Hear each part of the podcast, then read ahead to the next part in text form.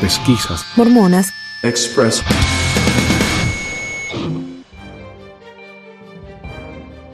Rob Porter, ex secretario de personal de Donald Trump hasta hace un par de días y ex misionero mormón, tuvo que renunciar después de que sus dos ex esposas hicieron públicas sus historias, historias que les habían contado al FBI y que impidieron que su esposo fuera autorizado para recibir el acceso de seguridad requerido para todos los que hicieron su trabajo antes que él.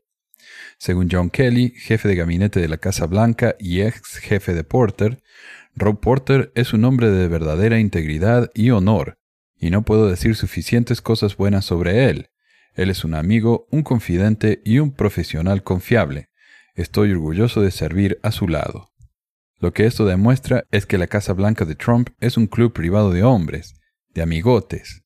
Después de todo, el mismo Trump es el acosador sexual en jefe, quien confesó que le gusta agarrar a las mujeres de sus partes privadas y de quien recientemente fue revelado que le pagó al menos a una prostituta para que no hablara de sus romances. Y sin embargo, ahí está, como si nada hubiera pasado.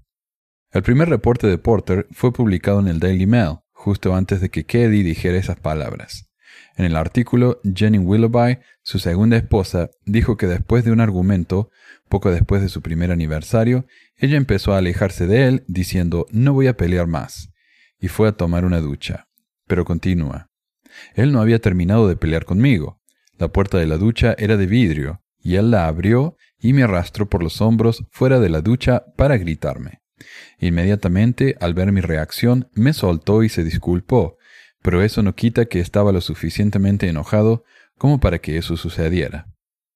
En su Facebook, en abril del año pasado, Willoughby escribió, La primera vez que me llamó una perra hija de p fue en nuestra luna de miel.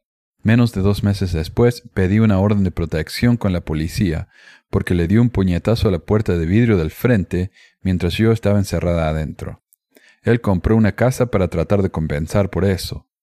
Poco después de nuestro primer aniversario, me arrastró, desnuda y chorreada de la ducha, para gritarme. Cuando traté de recibir ayuda, se me aconsejó que considerara seriamente cómo iba a decirlo, porque podría afectar seriamente su carrera, por lo que me callé y me quedé. Si hubiera sido un monstruo todo el tiempo, hubiera sido fácil abandonarlo, pero podía ser amable y sensitivo, así que me quedé. Él lloraba y se disculpaba. Él ofreció recibir ayuda y fue a algunas sesiones de terapia, así que me quedé. Él despreció mi inteligencia y destruyó mi confianza. Me sentí avergonzada y atrapada. Sus amigos y mis líderes religiosos no me creyeron, así que me quedé. Estaba embarazada. Perdí el bebé y me deprimí, así que me quedé. Hace poco, el mismo John Kelly criticando a los demócratas, dijo que cuando era chico, en su ciudad natal de Boston, las mujeres eran tratadas con respeto. Pero en Boston y en todo el mundo, y por años y años, la Iglesia Católica les dijo a sus mujeres golpeadas que no podían divorciarse, sin importar cuántos ojos morados recibieran, porque el divorcio era un pecado mortal. Los sacerdotes le dijeron a las mujeres que fueran pacientes, porque seguramente sus esposos mejorarían, y eso es lo que le pasó a las mujeres de Rob Porter. Pero en este caso fue la iglesia mormona la que dijo a ambas mujeres que aguantaran. Su primera esposa, Colby Holderness, dijo, Por años fui a los obispos mormones y traté de encontrar las palabras para explicar lo que estaba pasando, pero quedaba perpleja tratando de explicar más allá del hecho de que era físicamente violento conmigo. Esto es lo que el senador Orrin Hatch, un ex obispo mormón, dijo sobre Rob Porter después del primer reporte de violencia doméstica. Es increíblemente decepcionante ver un ataque tan vil contra un hombre tan decente. Debería darle vergüenza a cualquier publicación que imprima esto. Yo conozco a Rob, yo he trabajado con él por años, tanto como un amigo cercano como un consejero personal. Él es amable y considerado con todos.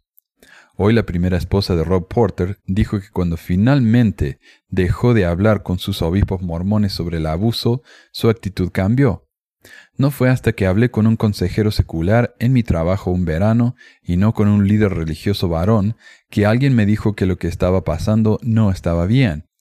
Al contar su historia al Daily Mail, Colby Holderness publicó una foto que ella misma tomó y que se mandó a sí misma por email para poder tener un registro del ojo morado que dice que su esposo le dio. Esto es lo que dijo más tarde sobre lo que sucedió. Me dio un solo puñetazo, me tiró en la cama y me pegó en la cara. Creo que estaba sorprendido de que hubiera perdido el control de esa manera. Después de que esa noticia apareció, con esa foto, el senador Orrin Hatch, el ex obispo mormón, lanzó un nuevo comunicado sobre Porter, quien fue el jefe de gabinete del senador Hatch antes de ir a trabajar en la Casa Blanca. Estoy descorazonado por las alegaciones de hoy. En todas las interacciones que tuve con Rob, él fue cortés, profesional y respetuoso. Mi personal lo amaba y era un consejero de confianza. No sé los detalles de la vida personal de Rob. La violencia doméstica en cualquier forma es una aberración y es inaceptable. Oro por Rob y por las personas involucradas. Ayer, Orrin Hatch dijo que era un ataque tan vil contra un hombre tan decente y que debería darle vergüenza a cualquier publicación que imprima eso, y hoy él dice que no sabe los detalles de su vida personal. Tan horribles como fueron las palabras del senador Orrin Hatch después de un abuso tan obvio para todos, el mismo senador Hatch al menos tuvo la decencia de cambiar su declaración escrita hoy a algo más neutral, algo que no llama a las esposas de Rob Porter mentirosas.